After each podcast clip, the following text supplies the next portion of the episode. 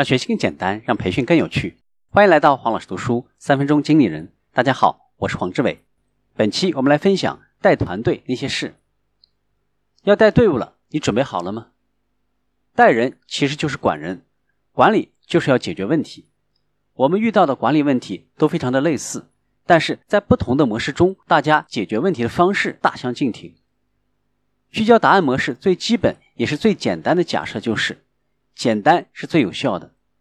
以下四个基本原则总结了聚焦答案模式内在的常识逻辑：第一个，如果东西没有坏，那就不要去修补它；第二个，多做有效的事情；第三个，如果一个方法没用，那就不要再继续了，尝试其他的方法吧；第四个，如果你发现一个方法有效，那么就把它交给别人，或者从别人身上学习它。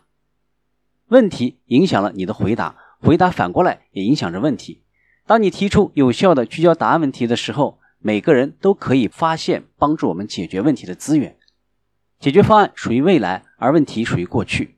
聚焦答案模式不是专注于过去的问题为什么会出现，而是聚焦于期望的结果。明天或者下周，你期望取得什么成果？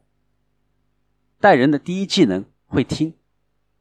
倾听就是真心的听别人讲话，而不是只听自己想听到的内容。当然了，我们在听别人讲话的时候，不可避免的会带有自己的理解。但是真正的智慧，就是在倾听的时候，仿佛自己呢对此毫无所知。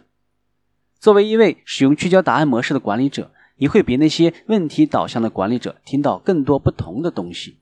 你应该着重听取例外情况、工具、资源、积极的资讯等等相关信息。你并没有忽视问题的存在，你关注所有能够指向解决方案的信息，即便是解决方案中最微小的部分。好的倾听者能够在错综复杂的问题当中找到解决之道。在倾听的时候，你会比讲话的时候得到更多的信息。倾听还可以改善你跟员工的关系，原因很简单：当别人注意倾听的时候，人的反应会更积极，会觉得自己被认真对待。被对方赞赏，对于管理者来说，听胜于说。今天的分享就是这样，请关注黄老师读书，每周你都将收到我们推送的黄老师读书的文字版本。给我三分钟，还你一个精彩。我们下期见。